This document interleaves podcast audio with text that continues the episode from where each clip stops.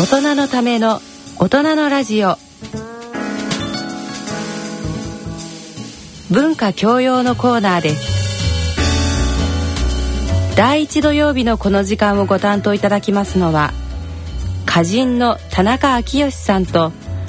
角川短歌編集長の石川一郎さんです。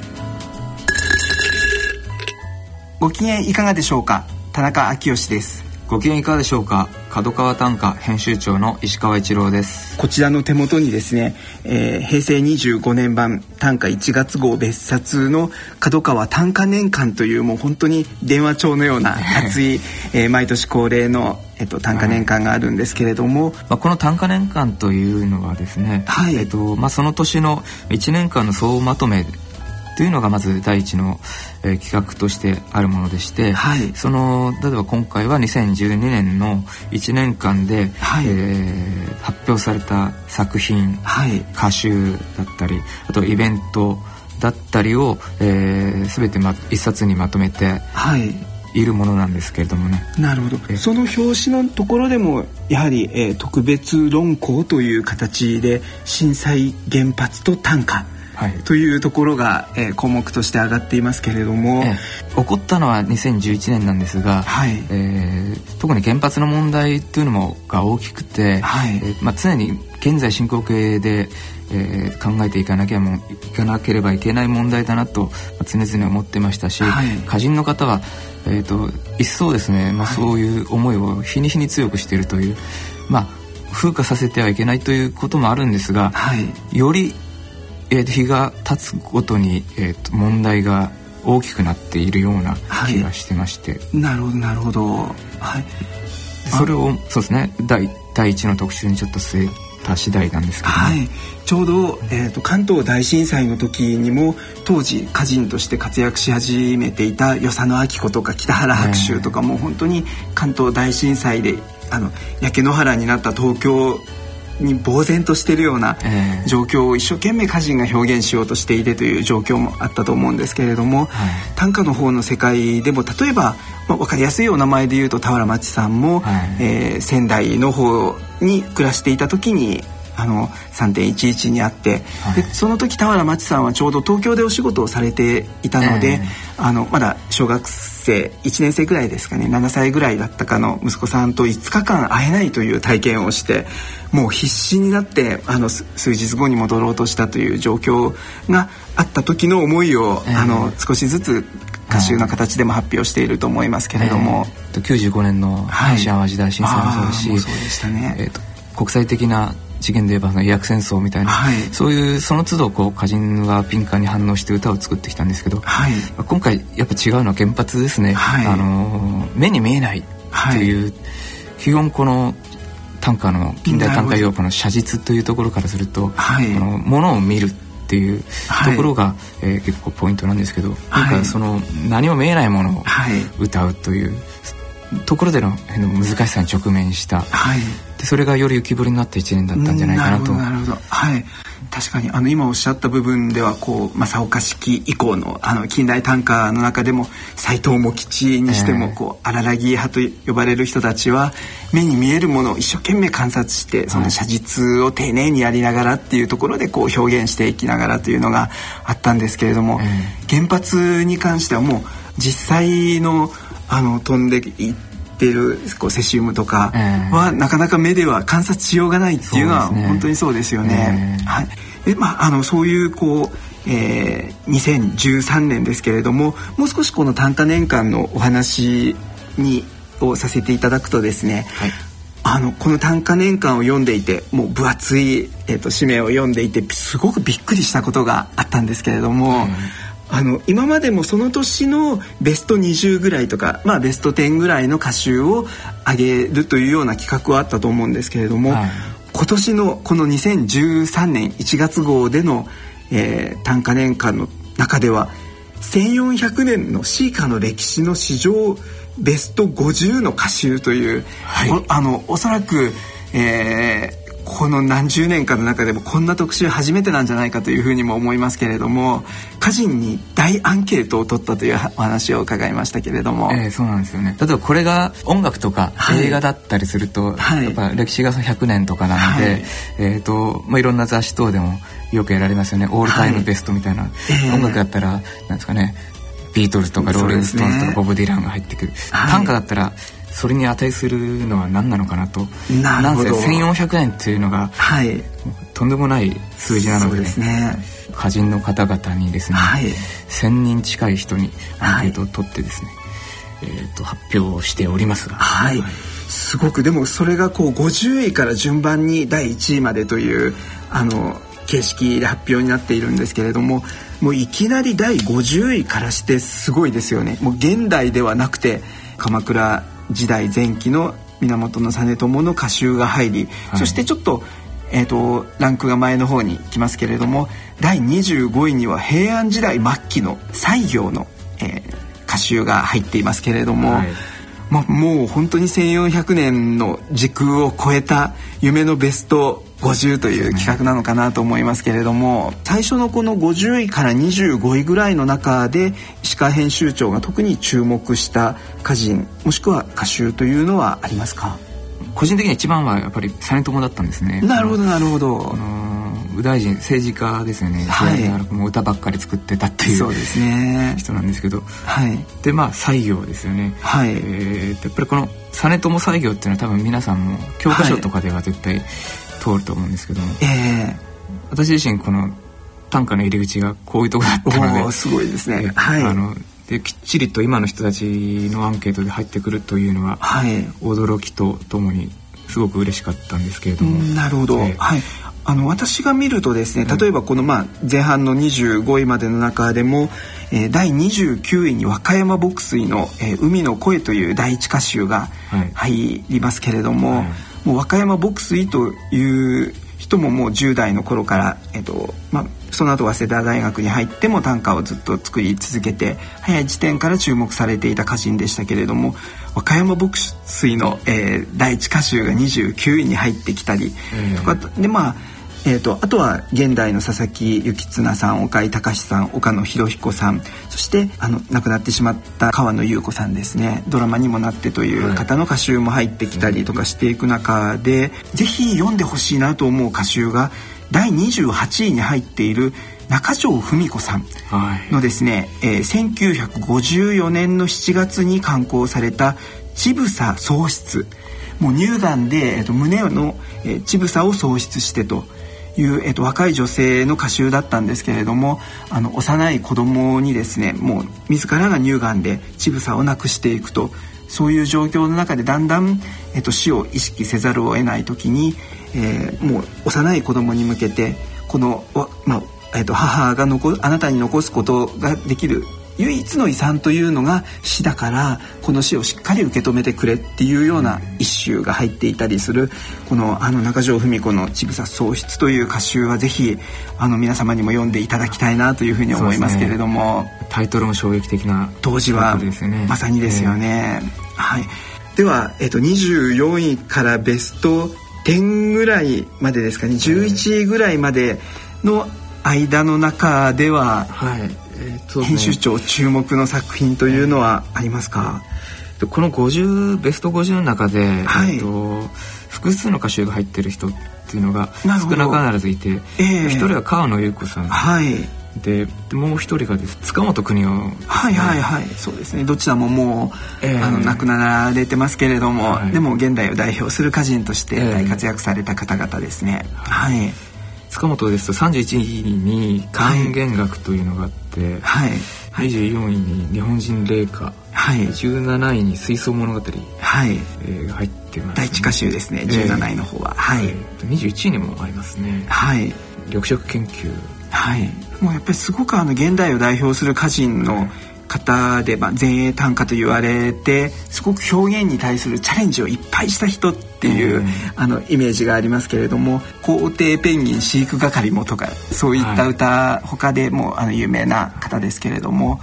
えー、ずぶ濡れのラが走るを見下ろせり未来に向かう者皆走るとかですねあのそういった一首をもうあのみずみずしい本当にあの感性でも作品を読まれた方ですし、うん、本当に勉強家でもあってというイメージの方ですけれども。あと15位田原町さんのサラダ記念日がありましたね。そういう感じなんですね。一番新しい人は、はい、で1987年ですけどね。はい。田原町さんが一番えーと、若いここの中に入った中ではなるほどなるほどはい、わかりましたあの現代に近いという意味では、えーと、年齢的に若いのは田原町さんですけれども、ええ、個人的にはもう一つこの20位に入っている春日井健さんのですね「未成年」という10代の歌手。この歌集ももしあの、えーと、短歌に関心をのある方というか、まあ、教養として、えー、ぜひチェックしておきたいなという方はあの三島由紀夫がえー、この春日井健の10代の歌手未成年を大絶賛してというふうになかなかもうさまざまなこう歌人の登場の仕方というのがあるんですけれども小説家にも認められながらという若くして10代の歌人が出てきたということでこの「未成年」という歌集もあの時代を超えたこうみずみずした普遍性というのがあるのかなと思いますけれども、はい、でもそういった中でベスト10になると、ええ、やっぱりこの人かというふうな感じでですね、ね、あの強い人がいますけれども編集長第10位は？斎藤茂吉の第二歌集「新玉」はい、もうこれは茂吉の若き日の作品がたくさん詰まっていてということですけれどもやっぱり斎藤茂吉の歌は時代を超えてこう愛されていくんですかね。そうですよね。やはりというか。はい、えー、強いですよね、では、えーと、第9位は？斎藤文はい。許可はい魚の歌と書いて、はい、あの斉藤文さんも現代を、えー、代表する歌人の方でしたけれども、えー、その第一歌集にあたってもう1940年の8月に刊行された一冊ですけれども現代にも通じるようなものがたくさんあるかなと思いますけれども、えー、そして第8位も実は同じ斉藤文さんの「ひたくれない」という歌集が入っていますね。そうですね。そして第7位にはどんな歌人のどんな歌集が入ってますでしょうか？佐藤佐太郎の貴重ですね、はい、これはもう「帰る潮牛を、はい、牛尾に帰る」と書いた、ええ。ー、歌集ですけれども、はい、はい。第一歌集が登場している方々が多い中でこの佐藤佐太郎の歌集は第五歌集で、えー、そうですね。はい。石川編集長から見てこの佐藤佐太郎というのはどんな歌人ですか？まあ言わずとして知れた純粋短歌ということをはい。と言った人でしてね。はいまあ一番と言ってもいいほど好きな歌人なんですけども私編集長自身、ご自身が、そうですね、はい、まあ一番が複数いますが。なるほど なるほど。はい、えーでやっぱり歌人にアンケートしてしただけあって、はい、この第五歌集が選ばれたというのは結構象徴的かななるほどなるほど。今第7位まで来ていてですねその次の第6位。これはもう皆さんにもぜひあの知っていただきたいですし、まあ、時代を超えてもう今から100年以上前の歌集がでもこんなに、えー、みずみずしく現代にも語り継がれていてというこの6位の歌集を、えーと、取り上げたいと思いますけれども、はい、石川啄木の第一歌集「一躍の砂」という歌集ですけれどもまあもう啄木は本当にあの20代で亡くなってはいますけれどもさまざまなあの有名な歌も残してその第一歌集ですけれども「えー、小塚田のお城の草に寝転びて空に座れし十五の心」他もうさまざまなあの、えー、短歌を作ったことがないよっていう人でも教科書で一首二首はあの見たことあるという方々も多いかなと思いますけれども、えー、であの卓木の他の歌集が入っててもおかしくないかなと思ったんですけれども、ね、史上ベスト50となるとやっぱり卓木のこの一躍の砂で卓木の中ではこれやっぱり代表作ということですかね。そうなんでしょうね。はい、はいそして第5位これも有名な歌ですけれども、はい、与謝野明子の乱れ髪が入りますね、はい、これももう与謝野明子といえばという代表作の第一歌集ですけれども、刊行されたのが1901年の8月。今からやっぱりもう112年前110年以上前の歌集が、今も毎年毎年版が重なってということで読み継がれている歌集ですけれども、ロマン主義と言われて当時はすごくセンセーショナルなイメージもあったかもしれないですけれども、はい、はい、もう生涯に5万首とも言われるような歌を残した与謝野明子あの静岡だけでも私は今静岡に暮らしてるんですけれども、えー、静岡だけの伊豆だけでも2,000種ぐらい読んでいてですね。それはすごいですね。もう本当に与謝野明子のあの歩いた道のりや思いっていうのをすごくこう尋ねていこうとしたらぱりあの何年かかったら与謝野明子のこう思いっていうのは全部たどれるんだろうかと思うぐらいあのたくさんの歌を残していますけれども、はい、与謝野明子の乱れ髪が5位で卓木の一躍の砂が第6位だったら一体それ以上は何になるのかという 感じですけれども、えー、第4位は北原白秋霧の花。はい。まさにこの2013年1月という年が刊行されて100年になります北原白秋霧の花という、えー、北原白秋の代表する第一歌集ですけれども、ね。えー、いよいよベスト3にも入っていきたいと思いますけれども、えー、第3位は、えー、でまだ斎藤茂吉が出てきましたね。はい。白木山。なるほど、はい、あの第一歌集比較的こう第一歌集登場した歌集というのが上位に上がってきてる人が多い中で第16歌集というもう晩年に近い方の歌集ですよね、えーこの白木山が入ってるっていうのはやっぱり、えー、歌人が選ぶ史上ベスト50の歌集の一つということなんですかね。えー、そうですね。茂吉のこの最高峰とされてる歌集で、はい、これやっぱり3位に入ってきたっていうのは。はい、えー、そうですね。あのもう茂吉というと戦中戦後を通じてすごくいろんな思いでですね、えー、まあ、時代によって翻弄されながらというところもあったかもしれないですけれども、はい、でもそういうこうある意味では戦争の参加に近いような時代の要請の中で歌わざるを得なかった茂吉が戦後それを悔いていきながら自分自身ともう一度見つめ直してという歌集だと思いますけれども、えーはい、その白木山第16歌集が第3位と、はい、そのさらに上に行く歌人が第2位にいますけれどもどなたでしょうか？第2は宮修司のはい、三聖書。はい。ですね。もう、えー、戦争を体験して中国のもう第一線と言っていいんですかね。戦争の最前線に立たざるを得なくて。でその中で残酷ないろんな現場を目の当たりにしてと。それを宮修司が宮修司なりのこう感性でやっぱり丁寧に見つめた歌集かと思いますけれども、えー、この歌集が第2位ですか。はいはい、やっぱり強かったですか？アンケートの中でも。えそうですね。はい。かなり人気が高かったですね。はい、はい、そしてもう本当にそうそうたる牧水もいて与謝野明子もいて卓木もいて白秋もいてさらには西行や源実朝までいてという中で、史上ベスト50歌集の中の1400年の第1位に、えー、なった歌集というのは何だったんでしょうか？斎藤茂吉。はい。第一歌手釈光です。はい。赤い光と書いて釈光という、はい、もう斎藤茂吉の第一歌集ですね。これも今えー、ちょうどこの2013年という年が刊行されて100年にあたる年。そうですねいやもうそうそうたる歌集が刊行されてこの2013年は100周年にあたるものがたくさんありますね、えー、そうですね。先ほどの北原白秋霧の花と斎藤茂吉釈光がこれ同じ年っていうはい。すごい年でしたね。なるやっぱりこの2013年という年もう一度あの日本文化を代表する一つであるやっぱり短歌のその中でもこう100年前の人たちが一生懸命人生をかけて読んだ歌というのがもう一度あの脚光を浴びてもいいのかなとも思うんですけれども、えー、大変な1400年初と言ってもいいような企画がこの短歌年間にありましたので、えー、ご紹介をさせていただきました。もしよかったらぜひこの、えー、短歌年間も市販されておりますのでお手に取っていただけたらというふうに思います。ぜひご覧になってまあああだこうだ言っていただきたいですね。はいでは、えーと、この1月号の中で早速こう取り上げられている特集の一つにこれも面白い特別企画かなと思うんですけれども新年を祝う名家百種選新年をことほぐ代表的な名家百種選これはもう万葉の時代から現代までを代表するものだと思いますけれども、はい、この新年を祝う名家百種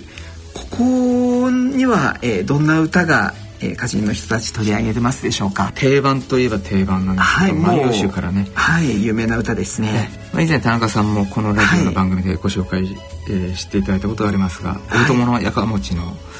歌ですね。はい、えー新しき年の初めの初春の今日降る雪の癒し系よごと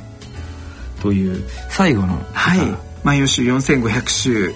の中でもこの、えー、新しき年の初めの初春の今日降る雪の癒し家よごと。この癒し家というのは、えー、たくさんあれと。もういやなんとかたくさんあってほしいということでよごとというのは漢字に当てはめると基地なることと書いて、えー、よごとというふうに読みます。えー、今日降る雪の癒し系よごと。たくさんの、えー、いいこと。えー、基地なることがたくさんあってほしいそれを新しき年の初めの初春の今日降っている雪に、えーまあ、祈りながらその雪を見ているという一心でしょうか。はい、すね、あすみませんそれで新たしきってこれよよ言わせるんですね。ああなるほど。新しきではなくて新たしき。さっき私新しきっていうふうに読んでしまいましたけどね。はい。新たしきというふうな。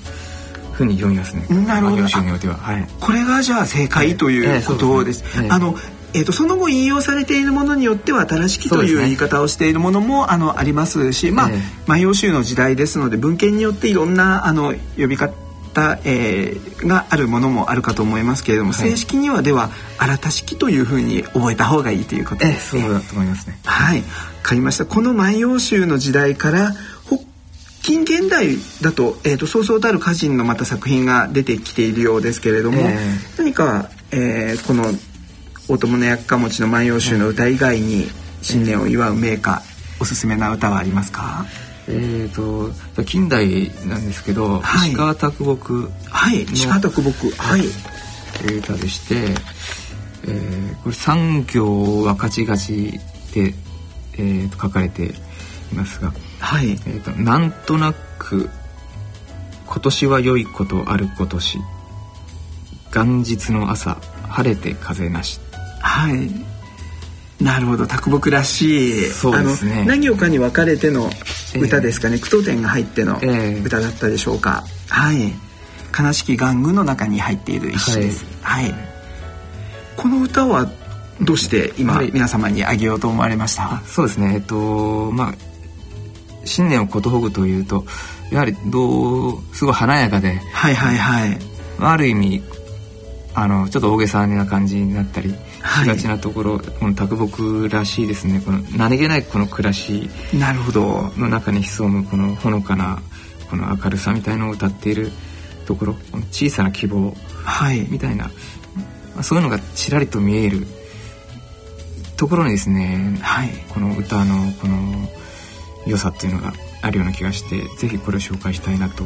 なるほど、えー、なるほど。構成の段階からこのラジオのことを。そうなんですね。はい、はい、承知しました。あとはもう他にもいろんな歌が紹介されているんですけれども、えー、例えばあの北原白秋がですねこれが新年の歌で出てくるんだとちょっとあの、まあ、びっくりもしたんですけれども「えー、富士の山霊道として久方の天の一方におわしけるかも。富士の山霊道として久方の、うん天の一方におわしけるかもというこう、まあ、初富士の歌でしょうか、北原白秋も、えー、富士さんはたくさん読んでるんですけれどもさまざまなこう漢字を当てはめて富士を、えー、読んでいますけれどもこの、えー、場合の歌では「富士」という字が魅力が尽きることがないという意味で「えー、尽きない」という「富士」という言葉を、えー、当てていますけれどもこんな北原白秋の歌が紹介されていたりそしてこの、えー、佐々木信綱の、えー、有名な歌ですけれども「春ここに生まるる朝の日を受けて春ここにあるる明日の日を受けて」でしょうか「えー、山下草木皆光あり」山下草木皆光あり山川草木みんな光があってこの、えー、初春の朝の日差しを受けていろんなものが光り輝いていてと、うん、新年をことほいでいるのは決して人間だけではなくて山や川草木みんな光があって新年をことほいでいるんだという佐々木信綱の歌も紹介されていますけれども、はい、こんなまあ、えー、日本を代表する新年の名歌百首というのがこの1月号では読めるんですね。えそうですね。はい。まあえーと、他にもあのいろんなお正月らしい特集もありますので、えー、ぜひこの、えー、1月号の方もえー、手に取っていただけたらと思うんですけれどもさらには、えー、この1月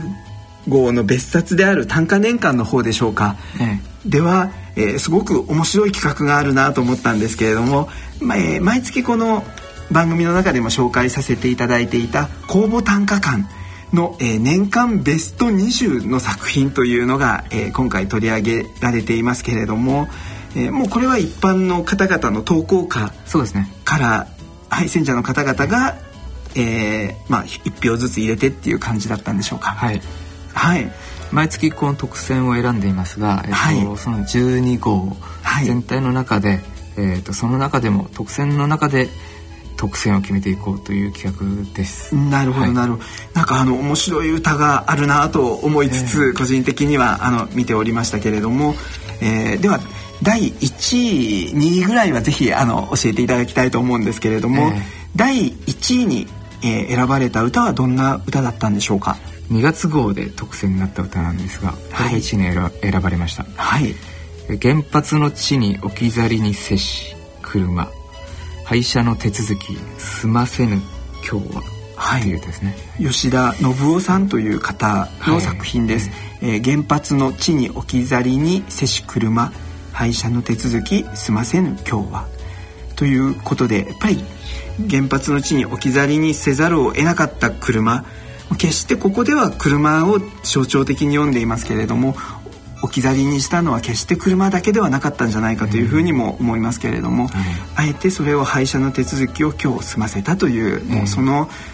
もうだから寂しい悲しいなんとかとかそういうこと一切なしに事実を淡々と読みながらというところが改めてまた、ね、あの感情も伝わってくるかなと思うんですけれども、い、かがでしょうか、はい、原発の歌は今年は非常に多かったんですけども、はい、そうですね、まあ、その中でまあこういう、えー、歌が選ばれました。なるほど。はい。わかりました。まあ確かにこれもこの、えー、今の現代だなという歌ですけれども第2位に選ばれた歌もまさにこの今という時代をある意味では象徴している一首ちょっと変わった一首かなと思いますけれどもこの第2位の一首もご紹介いただけますでしょうか？はい。支持をする政党なしが半数を超えたる国のパチンコの音。はい。藤本和城さんでしょうか？一にお城と書いて和城さんの、えー、作品ですけれども支持をする政党なしが半数を超えたる国のパチンコの音。なるほどわかるなという人もあの私も無党派層の一人なのでやっぱりこの支持をする政党なしがそれがまあ半数を超えてという状況で、えー、先月の16日には、えー、選挙もあって自民党圧勝という結果になっておりますけれども、はい、支持をする政党なしが半数を超えたる国のパチンコの音、うん、どこかあの虚しさみたいなものもあるのかなと思いますけれども、ねえー、編集長はどんなふうに読みました？パチンコの音でしょうね。やっぱここで出てくる結句で、はい、それをまあ絡ませたっていう、はい、ところがやっぱりこの歌は秀逸なところだと思います、ね、なるほど、はい、まあこういった原発の歌があり、えー、えー、支持をする政党なしが半数を超えたる国のパチンコの音政治から始まってどう読むんだろうと思ったら、えー、最後はパチンコの音に、はい、えー、集約されていくという、まあ、体現止めの歌ですけれども、はい、やっぱりあの短歌はこう31文字という中でこう遠いものとかっていうのばっかりを読むわけではなくて本当に身近なものをでも自分自身の言葉で、はい、えー、読んでいくことによってまた結果として現代らしさというか、えー、今の時代ならではの一種というのが読まれたりしてくるのかなとも思いますけれども、ね、はい、では、えー、次号ですね、えーと、今度は、えー、2月号はどんな内容になるんでしょうか？はい、えー、っと2月号はですね、はい、えー徹底的にこの短歌の技術を分析していくという企画を考えています。はい、短歌の技術もうハウツーものみたいなそう,、いう形の特集なんでしょうか。はい。はい。えっと三十一文字のための技術という、はい、えー、いうような、えー、タイトルなんですけども。なるほど。例えば具体的に挙げるとどういったものが紹介されていますか？現代の、えー、第一線で活躍している六歌人を、えーと、はい、取り上げまして、はい、でそのそれぞれの、えーと、これはこの技術がすごい、はい、技術っていうところになるほどなるほど。無焦点を絞って、はい、まあ、その言葉の選択だったりですね、はい、えー、もちろんレトリックだったり、はい。まあ、テニオ派一時の使い方に至るまで、はい。えーと、もしかしたらもう見過ごされがちな、ところなんだけども実はこのテニオ派の位置ですとかに、はい、これはもう相当、えーと、気を使って、はい、でゆえにホワイトメーカーになっているというところをですね。細かくなるほどなるほど。石川編集長はこの今年2013年という年がどんな年であってほしいというふうに思っておりますか？やっぱりこの短歌の微妙な良さというかね、はい、奥深さというのを、えー、がありまして、はい、えーと、決して例えば小説とかと比べて、はい、あの31文字ですんで、はい、誰でもできると私は思ってますが、はい。まあ、一億総歌人じゃないですけどね作っていただきたい。でその上でですね、えーとあのー、実は短歌って簡単なんですけど、難しいんですね。文字にしゃべってすけど,、その難しさがやっぱ楽しいんだと思うんですね、はい、難しいからこそこの燃えるわけで、まあたかが短歌されど短歌、はい、まあ皆さんまあ言葉を使って生活している以上、はい、その言葉を大事にしていく。でそこで出てくるなんか面白さみたいなのを、はい、より広く伝えたいという。なるほどなるほど。ですね。はいわかりました。ありがとうございます。あの個人的にはですね、はい、こう短歌の雑誌での特集というとまあ与謝野明子があり、えー、和歌山牧水があり石川啄木がありというのがイメージされがちだと思うんですけれどもぜひ一度こんな特集が、はい、あのえーと、短歌雑誌でもあってほしいなと思いますしあの他のさまざまなテレビラジオでもあってほしいなと思うのがあのある時代までですね、はい、日本人は例えば幕末をとっても日本人がもう亡くなる前には必ず一首を読んでいた時代っていうの方が実は長かったんじゃないかと思うんですよね。ね。あの例えばまあ分かりやすいところでも幕末でも、えー、吉田松陰が残した一首とかですね、はいはい、でもそれは今の時のまあえー、首相総理の、えー、安倍さんも何首かを吉田松陰の歌が好きでって、まあ、30歳で亡くなった吉田松陰の歌を引用していたりというのも著書の中でありますけれども、はい、実はあの皆さんのよく知ってる坂本龍馬とか、えー、伊達政宗も短歌を読んでいてと、はい、もうあのそうそうたる日本人たるもの人生に一周は読み残して死んでいったという歴史の方がこの、えー、1400年の中で長い、えー、もう日本人は一首を読み残すんだっていう時代が長かったのでそれが忘れられて久しいような気もするんですけれどもぜひ日本人誰もが実は一首を読む時代、まあ、手軽に入っていくというだけではなくて、人生のここぞという時に31文字っていう、はい、もうそういうなんか感性と勝負技としての短歌みたいなものが取り戻されていく2013年であったらいいなというふうにも思うんですけれども、はい、ぜひ特集に反映させていきたいと思います。はい、